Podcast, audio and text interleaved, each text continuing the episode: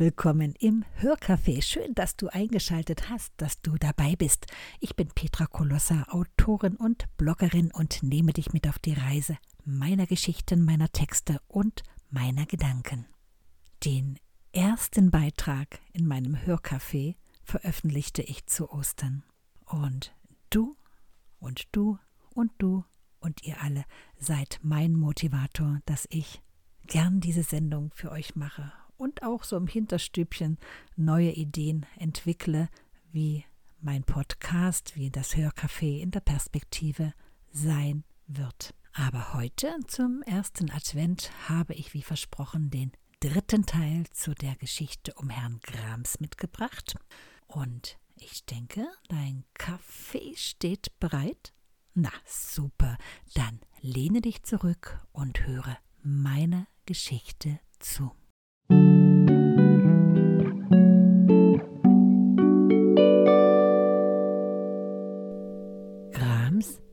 Letzter Teil.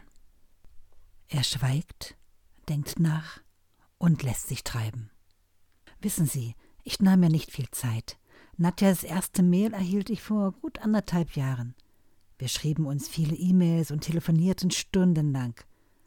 Das reichte mir aber nicht aus. Ich musste sie unbedingt wiedersehen.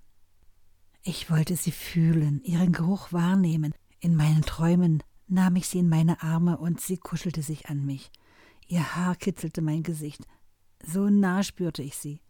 Ich war aufgeregt und ganz schön verknallt. Er muss lachen. Ich flog zweimal zu ihr. Beim dritten Mal heirateten wir. Er schaut auf und sieht mich an, als wolle er sagen: So, und das war's. Punkt, keine Fragen mehr. Höflich sage ich. Das war eine sehr spontane Entscheidung. Sie mussten sich ihrer Gefühle für Nadja sehr sicher sein.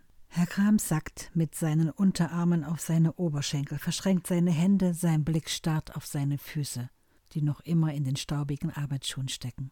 Ich sehe den ermüdeten Mann und denke, dass es ganz bestimmt keine leichte Entscheidung für ihn war.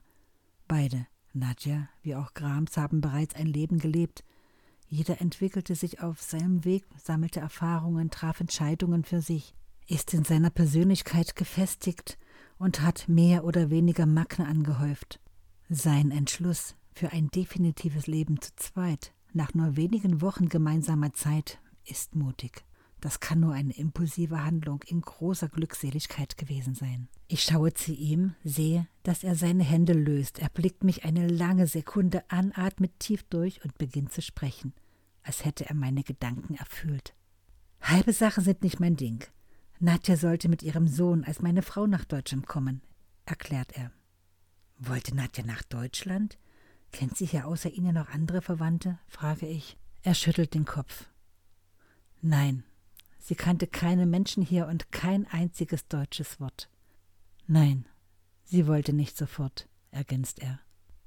Es muss eine sehr, sehr schwere Entscheidung für sie gewesen sein, sage ich ihren Sohn aus seinem vertrauten Umfeld zu nehmen und mit ihrer Jugendliebe über 8000 Kilometer weiter in einem fremden Land ein neues Leben zu beginnen. Ein Land, dessen Sprache sie nicht spricht, dessen Kultur nicht die ihre ist. Endgültig war es für mich auch eine wirtschaftliche Entscheidung, sagt er. Die Flüge und die Reisen waren verdammt teuer. Ich musste unendlich viele Überstunden machen, um das bezahlen zu können. Ein weiterer Besuch wäre erst in vielen Monaten möglich gewesen. Hat Nadja Sie zuvor hier besucht? frage ich ihn. Ja, sie war mit Dima im Sommer bei mir. Es waren die schönsten Tage, die ich seit langem erlebte. Wir waren dieser Zeit eine richtige Familie. Ich war so sehr traurig, als ich beide zum Flieger bringen musste. Es war ein Gefühl, als würde mir etwas weggenommen, das ich nie wieder haben soll. Grausam, es war furchtbar. Warum ist Ihre Frau nicht bei Ihnen geblieben? Sie durfte nicht, sagt er laut. Das verstehe ich nicht. Wer hat dir das gesagt? Deutschland, sagt er. Wir bekommen für Sie und Ihren Sohn keine Einreiseerlaubnis. Sie durfte mich nur besuchen. Aber Sie waren doch verheiratet. Ist das kein ausreichendes Kriterium? Das glaubte ich auch. Nein, das reicht nicht aus. Sie können sich nicht vorstellen, wie viele Türen ich eingerannt bin. Inzwischen kenne ich alle Behörden, von hier bis Berlin. Kurzzeitig dachte ich darüber nach, zurückzugehen nach Kasachstan. Er unterstreicht seine Gedanken mit einer schwungvollen Handbewegung nach irgendwo in die Ferne. Wir kommen schließlich beide ursprünglich von dort, aber das wäre trotzig, in meinem Alter etwas aus dem Nichts zu stampfen. Keine Chance.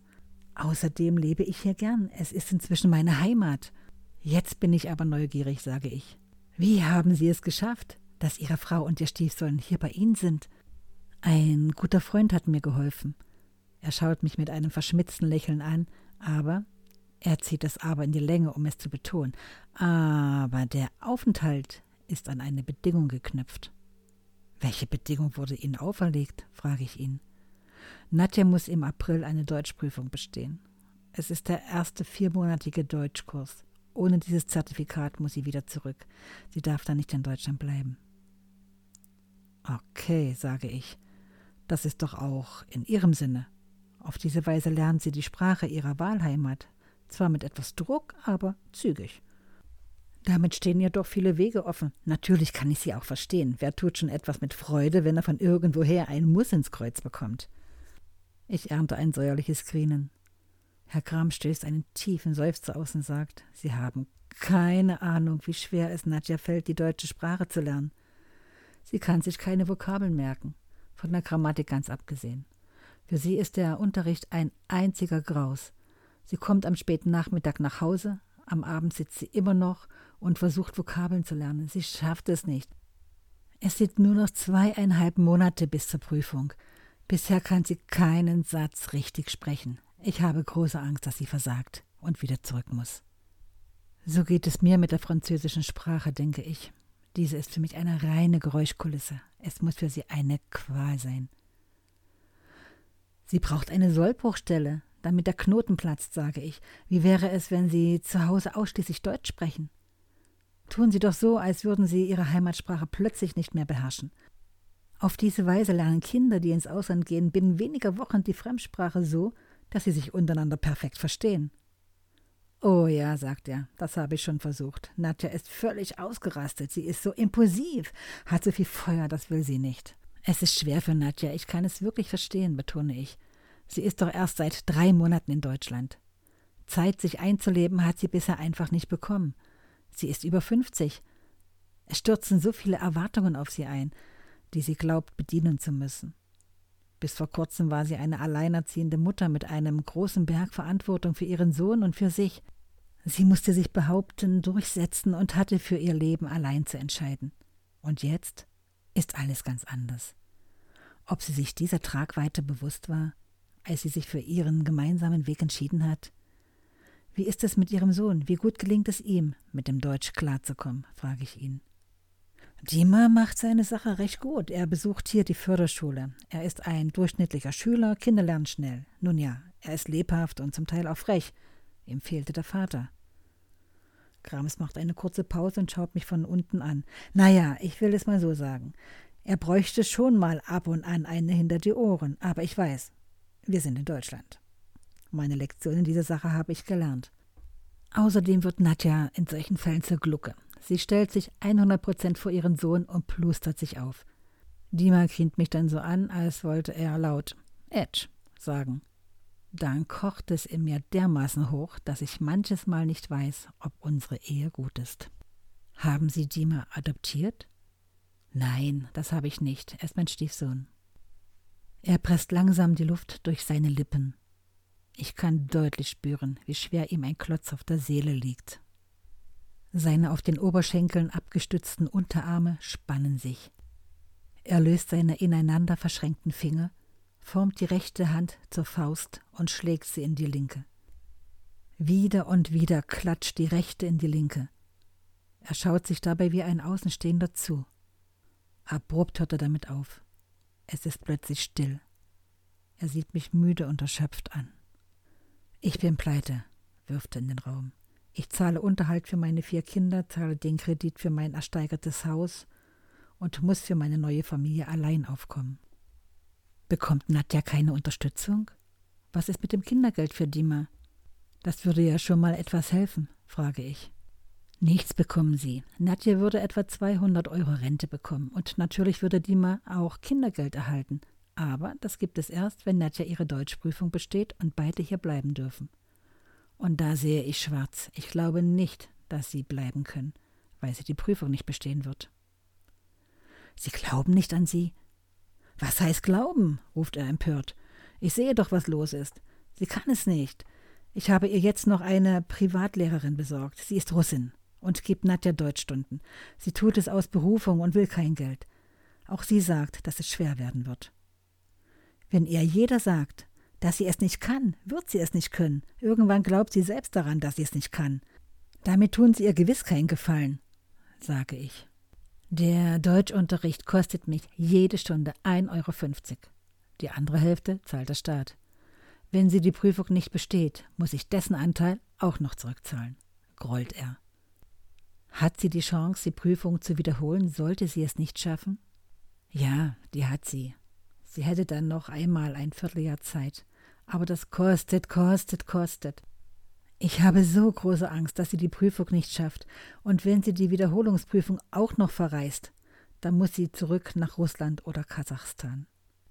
Er reißt die Arme auseinander und fragt, was soll dann werden? Wie soll das alles weitergehen? Herr Krams, sage ich ganz ruhig, hören Sie auf, den Teufel an die Wand zu malen. Ihre Frau hat noch gute zwei Monate Zeit bis zur ersten Prüfung. Der Knoten wird in den nächsten Tagen platzen und sie wird ihren Zugang zu der für sie fremden Sprache finden. Sie braucht Zuneigung, Liebe, Verständnis und das Gefühl, dass Sie an sie glauben und zu ihr stehen. Was Sie zu eben gezeigt haben, ist, dass Sie Ihrer Frau aufgegeben haben und schon in Verzweiflung schwelgen, die überhaupt nicht spruchreif ist. Was mal irgendwann sein könnte, wenn es vielleicht passieren würde, steht doch nur in Ihren Vorstellungen. Das ist doch totaler Quatsch. Malen Sie sich einfach aus, dass sie die Prüfung bestehen wird. Wie wird dann Ihr Leben mit den beiden sein?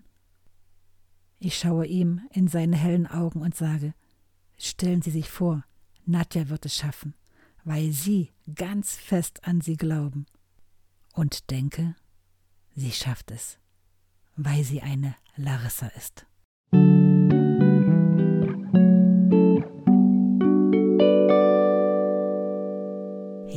Ist es nicht die größte Motivation, wenn man einfach nur lieb in den Arm genommen wird, gedrückt wird, einem gesagt wird, boah, das schaffst du, das ist überhaupt kein Problem, das wird dir gelingen. Einfach diesen Mut zu geben, zu zeigen, ich stehe hinter dir, komm, das kriegst du hin. Zum Glück ticken wir Menschen alle etwas anders. Natürlich gibt es auch Persönlichkeiten, die einen Ansporn darin sehen, ein jetzt erst recht, wenn mir jemand sagt, das schaffst du nie, dann sage ich mir, okay, jetzt erst recht. Wobei das eher eine trotzige Reaktion ist, die sicherlich auch zum Endziel führen kann, oftmals jedoch mit einem harten Kampf verbunden.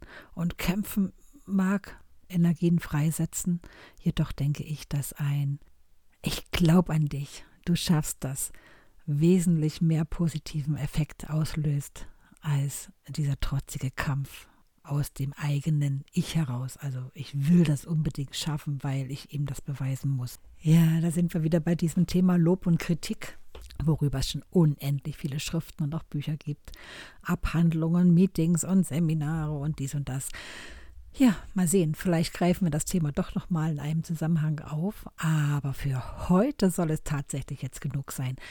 Ich verabschiede mich, lade dich noch auf meine Webseite ein auf www.petra-kolosser.com. Da gibt es auch eine ganze Menge zu lesen und zu sehen. Sage ciao ciao, wünsche eine gute Zeit und wir hören uns wieder in einer Woche.